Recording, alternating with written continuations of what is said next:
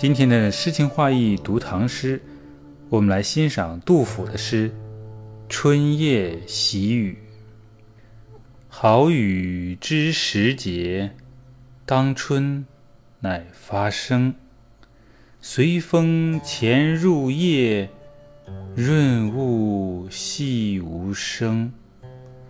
野径云俱黑，江船火独明。晓看红湿处，花重锦官城。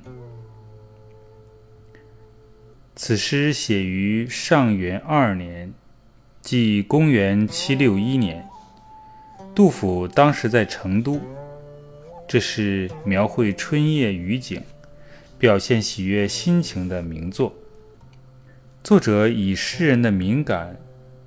捕捉春雨的形象，写它悄然而至，润物无声，而作者的喜悦之情啊，也自然流露出来。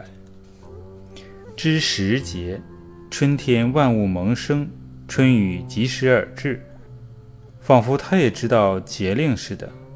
发生，语出尔雅是天，春为发生，此指下雨。潜入夜和细无声相配，表明雨有意润物，无意讨好，在人们不知不觉中随着东风而来。此句写雨夜如画之景，阴云密布，没有星光，天上地下黑成一片，只有船上的灯火是明的。此句是作者想象中的情景。花枝经雨润湿，饱含水分，红色分外浓艳，故曰重。又兼含锦上添花之意。全诗不着一喜乐字样，而无处不见喜意。知时浅细无声，好雨似知人情。春雨始发，浸润地脉，静夜聆听。喜乐之情啊，油然而生。遥想来朝丽景，晓看红湿，花重锦官。野径二句啊，由听而生遥想，以望中景物出之，境界深远，诗脉浅通。全诗的行文思路是这样的：诗人正在盼望春雨润物的时候，雨悄悄地下起来了。于是满心地叫好。第二联所写，显然是听觉所感。诗人轻耳细听，听出那雨在春夜里绵绵密密地下，只为润物，不求人知，自然喜得睡不着觉。